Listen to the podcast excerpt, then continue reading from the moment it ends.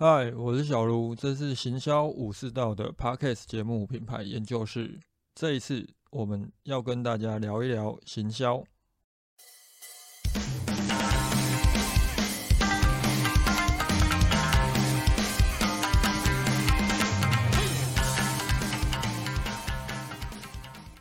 今天这个主题感觉好像要跟大家讲什么鸡汤哦，其实不是，是我前天呃跑了几场会议的一些突然有的感想。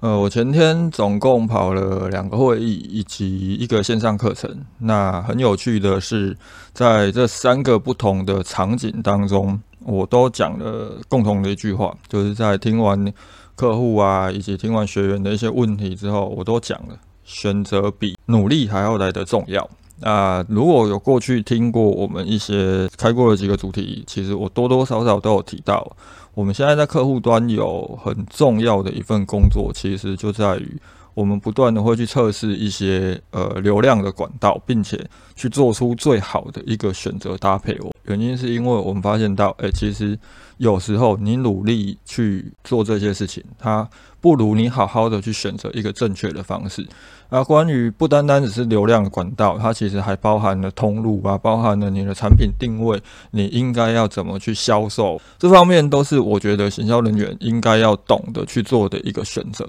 以流量管道的选择来讲哦，我们先前看了一本书，叫做《用户行为分析》，它是中国的一个。数据分析系统的创办人张希梦他所写的一本书《用户行为分析》里面有提到一个工具，就是他用 BCG 矩阵去对各个流量管道去做进行进行分析。那他就弄了一个流量管道的 BCG 矩阵。那当中其实大家可以顺着我接下来要讲的东西，你们可以画画看。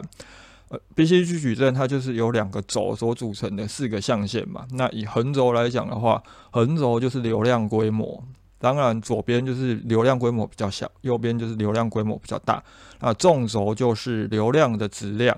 也就是呃下方是低，上方是高。那透过这样的划分哦，就可以划分出其中一个好流量规模小而流量质量高的，就是所谓的优质小管道。相对来讲，流量规模小，同时流量质量低的，就是低值小管道。这两个其实是我们目前在进行行销，就是在导流量的时候，会很容易遇到的。那如果以优质小小管道来讲的话，张希望他们的推荐是，你就是要尝试着去加大它的流量，并且寻找一些类似的呃流量管道。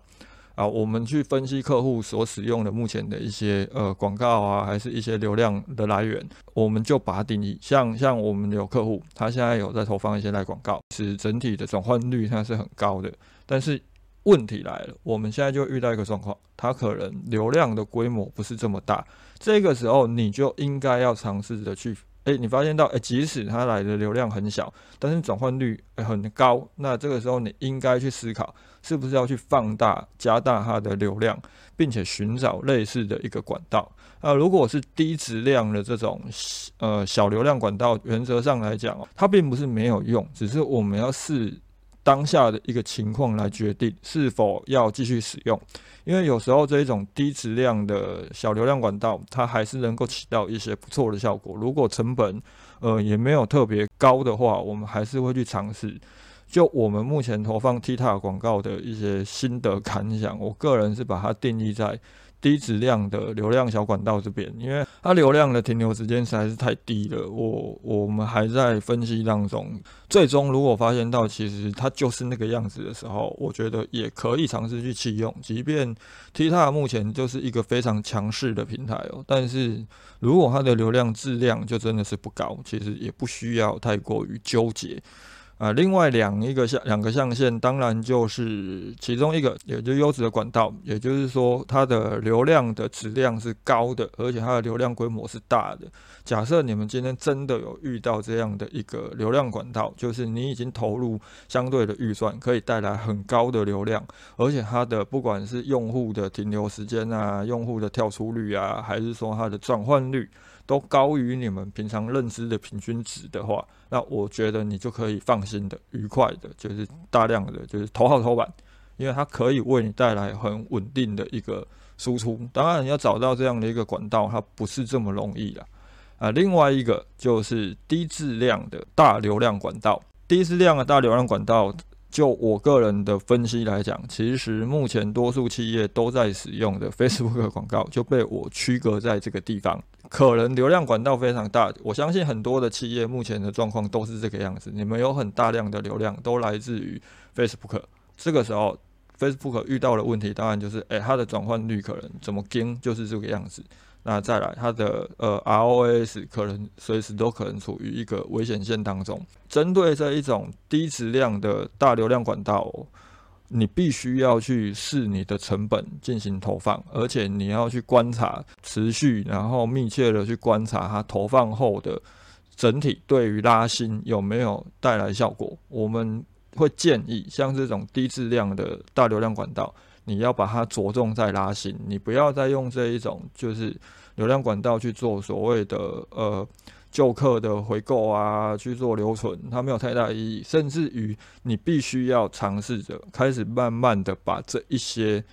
流量管道的一些成本预算，你可以把它像投资一样，就是定期定额，你每个月每个月的去把它转移到那个优质的小流量管道，去放大那一边的流量的进入。透过这样的情况，为什么我们会建议慢慢的定期定额？原因是因为其实优质的小流量管道有可能它好的原因，是因为它的流量还没有很大，它还没有去达到那个边际效益的临界点。所以你慢慢的这样测试的时候，你也许可以找到一个最舒服的一个投放方式，你就可以知道，诶，这个优质小流量管道它到底是真正优质的流量，还是它其实。只是另外一个低值的大流量管道而已。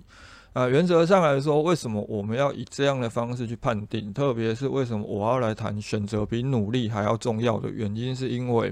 我们很常遇到一个问题，就是说他会问：诶，那我们的广告出去都没有效，我们怎么样怎么样都没有效，该怎么办？很茫然，就是呃陷入焦虑。那通常会陷入这个焦虑哦，很多的人最主要的原因是因为都太过于。聚焦在最后推广的部分。对我来说，其实我们在上课的时候都会去提到一件事情，就是从行销四 P 去讨论整个优化的流程跟一个重要性。透过这样的方式，如果你不单单只是聚焦在那个所谓的广告啊、推广啊，而是从从整个行销四 P 的角度去做思考的时候，你可以避免自己太过于在推广上面。卡住纠结，让自己陷入一个死胡同当中。行销四 P 可能有些人会觉得啊，这这是学校在教的东西，这已经这么古老了，它真的有用吗？老实说，我认为所有的行销问题哦，都必须要能够透过行销四 P 来解答。如果行销四 P 无法解答的问题，很有可能它其实不是行销问题，而是你们公司内部人的问题。呃，例如你的老板、你的主管。啊，这个时候，当你好，你发现你广告投出去之后，好像成效都不怎么好。我们应该要有怎么样的优化顺序？很简单，当我们要规划一个行销专案或者是行销的呃策略的时候，我们一定是先有产品嘛，接着我们会去为这个产品做定价，然后我们会去寻找一个通路去上架，不管你是上在你的官网，还是像上在我们过去一直都有提到的多通路的布局。那这个时候，你就会进行推广了。你会针对你上架的这些通路的这个产品进行推广。一样，当你发现到整个推广的成效不如你预期的时候，你就反推回去嘛。我们先看推广，你可以先去看你的广告到底是不是真的有问题。我们要去看评断一个广告到底是不是有效，或你的文案啊、你的图片素材是不是做的不够好。很简单。你看 CTR 嘛，你去看这一些广告的 CTR 点击率是不是低于你平常的判定的认知？那如果你认为 CTR 表现不是很好，你就再去调整你的文案，调整你的广告。那假设好，你的发现 CTR 其实已经不错了，那为什么转换率就是没有办法提高？我的 ROS 就是哦，就是处于赔钱的阶段。那 OK，你再往前推。推广在往前就是通路嘛，这个时候你就要去思考，是不是你的产品上架的这个通路是有问题的？第一个，如果是你的品牌官网的话，是不是你的销售业规划的不是很好？你要去把产品的文案重新再调整一下。你也许跟顾客的沟通并不是非常的正确。那如果你是外部通路的话，我们可能就是要去思考，你的商品是不是不适合上架在这个通路上？我们可以再往另外一个前前面的部分去思考。好，有什么样的商品？可能不适合在什么通路，它可能就是会影响，它可能其中一个很重要的影响因素就是价格。例如说，好，你的东西假设在某些通路上面，例如虾皮，很多人都认为虾皮就是只能卖便宜的东西嘛。假设你的东西跟其他的同类型商品相比，价格就真的是高了非常多，而且实际上顾客在看你们两种商品的时候，他是区分不出你到底好在哪里，为什么值这么多的溢价，他当然不会选择跟你买啊。那相对来说，是不是代表我们只要遇到好？我推广都优化了，没有办法带动很好的发展。我的通路也都调整了，结果也都诶不如我的预期。那一定就是只能降价，不一定哦。有时候某些产品类别哦，可能它如果在八大生命原理里面比较聚焦在安全感，比较聚焦在保护欲这一些方向的，你有时候卖太便宜，消费者他反而没有信心。就例如生存欲、安全感以及。保护欲，我们都是为了自己的生命，为了自己，呃，要避开某些痛苦跟危险，为了保护我们心爱的人，所以我们去购买这个商品。那当然，这个时候你卖的太便宜，他们一定会对你的品质产生犹豫嘛。我假设好，通路都已经调整了，你的销售业都修正了，诶，然后你也调整了价格，呃，调整了你的通路策略，你东西还是卖不出去怎么办？有可能是你的产品有问题，但是产品有问题不代表就是你的产品不够好。而是你可能在产品的定位上，你没有给它一个正确的定位。这部分我们后面再跟大家就是再详细的谈。啊，我们透过这样的方式去进行整体的策略之外哦，虽然说我们是有一个顺序的，呃，顺着这样下来。但是，我认为一个行销人员，你必须要有一个大局观，也就是说，你必须在思考到底是哪个环节有问题的时候，你必须由上往下去把整个行销四批去做思考，你才不会去要花太多的时间以及太多的成本去进行试错，去进行 A/B test。先前我曾经看过一句话，我个人还蛮认同的，就是有百分之八十的问题其实可以透过尝试来解决。所以，当我们太过于纠结，一定要去做测试，一定要去做试错的时候，你其实有时候是在浪费你的成本啊。我们都讲好这一个这一集主题，既然在讲选择比努力还重要，那我相信应该很多的人也都很清楚这一句话。那你们也都知道要选择，但是最大的问题就在于，诶，我可能不知道应该要如何选择起。那这个时候，呃，我前一阵子有在看《孙子兵法》，那《孙子兵法》它第一篇就是在讲计篇嘛，但是这个计哦，它不是在讲计谋的计。《孙子兵法》的第一篇其实教我们的是，你必须要先学会计算，你你要先学会计算好一切的状况之后，你再来决定要不要出战。当你会懂得计算的时候，你出战，你才有办法去。得胜，到底我们要算，我们要算什么？孙子他就列出了我们要算道、天地、将，还有法这五项。那这五项分别是什么？第一个道，那在书当中他提到了道者，他指的就是令民于上同意者也。也就是说，我们今天真的要出战，我们必须第一个要先取得的是什么？是民意。我们要让人民可与之死，可与之生。透过这样的方式，人民才不会因为你出战而来烦你。道，它其实指的，如果我们转换到行销的角度来看，它指的其实就是消费者需求。那从这个角度来看，我们的产品开发上。是不是符合消费者的需求？更包含了你在进行行销推广的时候，有时候你的产品是对的哦，但是为什么我们就是卖不出去？也就是前面提到的，产品出问题了，有可能是因为你在行销推广以及你在跟消费者沟通产品的时候，你并没有用符合消费者认知的方式来跟他介绍商品。就举例来讲，我们很常遇到一个状况，就是有些特别是卖三 C 产品的业者，你们有时候在命名一个产品的时候，你们可能会认为啊，这个产品就应该是叫这个样子。哦，我们会在网络上看到有人在卖一种产品，叫做外接式电源供应器。那这个时候大家可能会觉得很奇怪哦，电源供应器不就是放在我的电脑后边那一颗带着风扇的东西嘛？那什么叫外接式电源供应器？当你今天你在网络上看到这样一个东西的时候，你可能你就不会认为这是我需要的产品。但事实上，所谓的外接式电源供应器哦，如果我们用正常人的认知来判定的话，它其实就叫做电源线。就是我们笔电在用的那个电源线以及变压器。这个时候，当你很坚持要把你的产品命名为外接式电源供应器的时候，你会遇到一个什么状况？这确实符合你的专业认知，但是你却与民意是相违背的。这个时候，你当然没有办法去起到一个很好的效果。道者之后就是所谓的天者，天者，《孙子兵法》书中写的是阴阳寒暑时至也。我们在讲天者，当然很基本来讲就是顺应天时嘛。我们必须要顺应目前的天时啊，就是很多人都很常提到的天时地利人和当中的天时，顺应天时哦。如果以目前状况来说，疫情市场的变化，它当然就是我们必须一定要去认知的天时。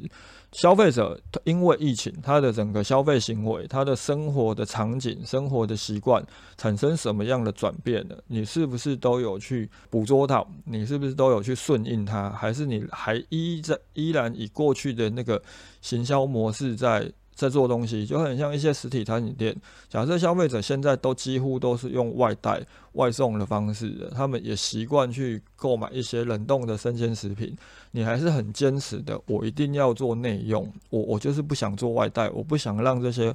外送平台来抽成，那 OK，你其实就有点像是在违背天时。我们今天在判断天时的时候，其实有一个相当重要的关键，还是天时当中的人他是怎么去做思考的。就很像我们如果以天时来讲，寒暑它是很基本的嘛，季节性的东西，夏天就是要卖凉被，冬天就是要卖棉被。但是问题来了。我们冬天一样上架棉被，但是前几年的冬天很热，所以它造成了很多的企业，呃，很多的卖寝具的，它的棉被卖不出去。结果去年，呃，前年突然变得很冷、很冷、很冷，它的棉被大卖了。去年虽然说也有一点点冷，但是为什么很多卖棉被的，它可能销售状况就不是很好？原因是因为，呃，前年因为霸王级寒流来了好几个。很多人买了棉被，很多人买了暖炉之后，他不可能在隔年继续就续购嘛。所以判断天时哦，我们最重要的还是要判断天时当中有没有去取得人和，也就是要回到前面道者的部分来做思考。第三个地者，高下远近险易广狭死生也。地者，他讲的是我们在作战的时候。这个地形它本身是不是对我们有利？那如果转换到行销的角度来做思考，我们要看的其实就是通路，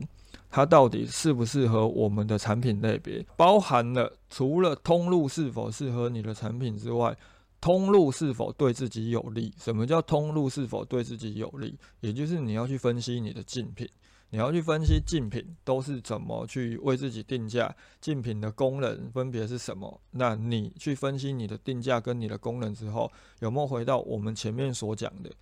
你即便卖的比较贵，消费者他会愿意去购买你这个溢价。那还有另外一种认知情况哦，就除了我们前面也有提到的哦，你的产品命名必须要符合消费者的认知之外，有时候我们也必须要去。分析竞品做思考，呃，我先前就遇到这样一个案例，呃，有个品牌他想卖一个三 C 商品，呃，我们姑且称它叫 A 商品好了，结果他不管在虾皮怎么投广告都投不出去，啊，原因很简单，因为这个 A 商品哦，它是一个很简单，它是一个已经技术很成熟了，网络上有很多低价品，而且低价品的品质其实也不差。因为消费者使用这个产品就是很基本，它也没有太高的要求。当它的价格必须要卖到六七百块的时候，其实基本上很难推得动，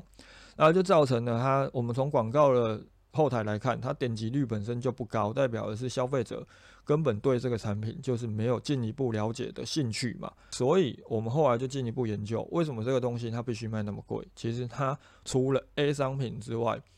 它本身还有 B 商品的特性。事实上，如果我们今天正要卖这个商品的时候，我们应该要从 B 商品的角度，因为 B 商品它影响的因素比较多，消费者可能会为了取得它跟它跟所谓的显像是有关的，那消费者可能会为了更好的画质、更灵敏的呈现，所以他会愿意花更多的钱去买 B 商品。即便我们没有卖的比其他同类型的 B 商品贵，我们只是跟他们同价，但是因为它在 B 商品的功能之外，它还具备了 A 商品的功能。所以它会让消费者觉得，哎，我即便多个两百块钱、三百块钱，我来买这个东西，但是很划算呢，因为它可以有多功能。所以哦，我们今天在分析 D 的时候，也就是所谓分析通路的时候，我们应该要全面的去分析我们产品的定位，分析消费者是怎么看这个产品，包含了当我们要跟竞品应对的时候，我们的胜算有多少。以及这个通路对你来讲到底是舒服的通路，还是是危险的通路？啊，第四个将将者哦，就是自信能勇言也，也就是这个为将的人，他本身是不是呃有智能勇啊？都都符合，然后他是不是能够取得士兵的信任，以及他治军是不是够严谨？这很基本，他其实就是在讲一个行销人员或者一个主管应该有的一个特质，以及一个行销人员他本身的技术够不够纯熟。但是这一点哦，我反而觉得是我们今天在探讨呃这一集的主题的时候，行销人员最应该避开的一个迷失跟盲点，因为当我们太过于聚焦在我的输出是不是有利，我是不是一个有智慧，我是不是一个勇将的时候，你们就会落入我们前面讲的，你可能会花太多的时间在在优化你的广告，在思考我怎么让我整体的表现更加的优异，能够交出更好的成绩单，而不会去想到我其实还有更多的选择，而且这个选择有可能能够为公司省下更多的成本。那我们遇到很多状况，就很像我先前就好几集都有跟大家提过，我们现在会尝试找一些高 ROAS 的流量管道，去对呃 Facebook 广告这一种进行对冲。那我们也不会很纠结于我们一定要把啊 Facebook 广告优化到什么程度。像我前几天开会的时候，我们就遇到一个状况，客户就给我们看他 FB 的广告成效。那当然我们看的转换率是有优化的空间，但我我也只跟他讲一件事情，其实他们广告整体规划还蛮还蛮基本的，就是哦呃基本就是三支广告，而且他们也不会去做什么呃冷受众、软受众、热受众啊，他们也不会去做什么赛行销，就是很单纯的曝光型广告，对活动进行推广。那我跟他说，你确实你们的转换率整体上来说是有优化空间，但我很明白的告诉你们，你们假设真的要把广告切得很细。可能带来的转换率提升，也就是零点一趴，那你们就可以去评估这零点一趴值不值得你们投入这一些行时间成本，以及投入这一些流量成本啊。我们有时候会看到有一些广告投手，他们会很纠结于我要把广告优化的非常完善，优化到什么程度？我曾经看过有人，他单就一个活动。他就规划了几十支甚至上百支的广告去做很完整的漏斗，去做完整的一个触及。这样的东西对我来讲就叫做太过努力了，用力过猛了。有时候你尝试着跳脱 FB 广告之外，你去思考其他的流量。当然，我们今天如果不是单纯去讲活动，我们以平常日常的呃固定的流量取得来讲，其实你们可能有更多的选择，而不需要。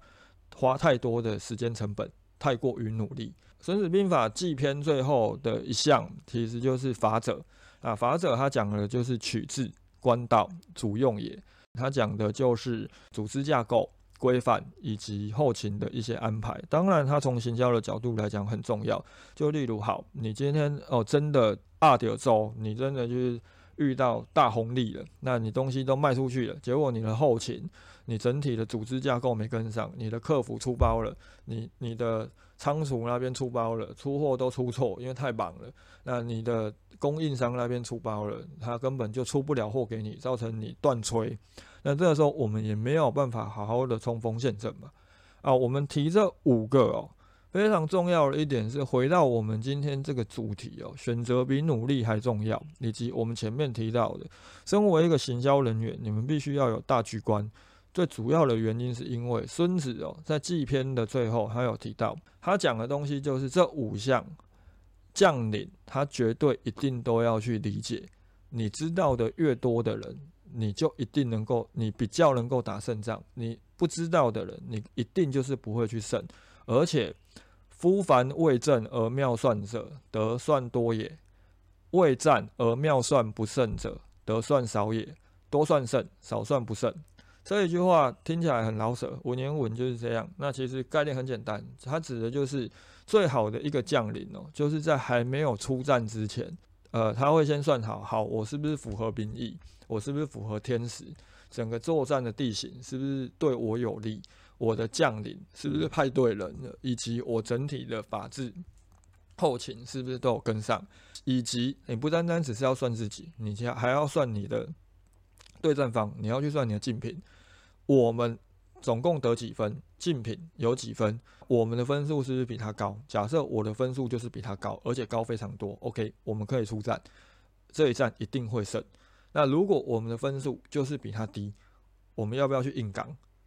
你当然可以选择硬刚，你选择努力，我觉得努力可以战胜一切，但是你失败的几率就是会提高。即便你再努力的好，不断的在过程当中，你努力努力再努力，你都不如在初期的时候，你先做好选择，选择要不要战，选择取得一个对你来讲最有利的一个销售的场景、销售的通路，选择一个最有利的流量的取得方式。透过这样的方式，我觉得才是一个企业在现在，也就是整个人口红利降低啊情况下，你们应该要有的一个行销的思考方向。当然，最后我们还是来聊一下关于人生的这个。方向了，就是说，我认为哦，我先前这是很早之前我在 FB 跟大家讨论过的一个东西。我觉得想要成功，要先学会两点。第一个就是承认这个世界其实是有天才的存在。第二也是很重要的，你必须要去认清自己的能力。认清自己的能力之后，我们就不会硬要去想要努力的想要跟这些天才达到一样的成效，这样你会很辛苦。事实上。我们不需要做到一百分，甚至一百二十分的人。以整体的现实情况来讲的话，你能够做到八十分、九十分，对于多数的人的认知来讲，你就是一个好的工作者了。那产品也一样，探讨这件事情哦，包含探讨我们今天整体跟大家讨论的这个主题，有一个漫画，我觉得还蛮值得跟大家分享的，就是一龙。一龙的漫画跟日剧不太一样，一龙的漫画从头到尾都还在讲教授选举的事情。加藤金他当然就是属于朝田龙太郎这一方嘛。那加藤金代表的就是，哎，我 team 里面有朝田龙太郎，有这个天才存在。这个时候，他对误导军师哦，就产生一个非常大的威胁。特别是漫画一龙漫画当中，整个教授选举最后那个急诊室的主任鬼头，他还从国外找了一个候选人进来，叫做国立生一郎。那这个时候，这个国立生一郎他其实也是一个天才的代表。那这个时候，误导军师他身为一个平凡的医生，他就是一个凡人，他不是天才。他做出了什么选择？他选择去拉拢其他那一些技术普通、不是天才的这些医生。他希望打造一个让这些医生没有压力，就算你是一个平凡人，你也可以好好生存、好好发挥自己这样的一个医院。他做了不一样的选择，而不是硬要去跟朝田龙太郎硬刚他的技术，去跟天才比拼的时候，他反而取得很大的一个呃医院内的支持声量。相同概念，当我们今天发现到我们在整个通路上，我们在整个行销市场上，我们可能就是处于劣势的时候，甚至于我们卖的产品本身的呃功能，我们就不如我们的竞品的时候，是不是代表我们就没办法卖了？错。你可能换一个方式来卖，你从行销四 P 的角度重新去盘点，甚至你找其他的呃，像一些刺激通路啊，你也许可以取得不错的成效，甚至于你根本不需要靠自己卖，你找团妈帮你去做倾销。他或许都比你自己在那边努力还要来得好上很多。以上就是我们今天想跟大家探讨的主题啊，一样啊，有什么问题的话都欢迎与我联系进行讨论。今天就跟大家分享到这里，大家拜。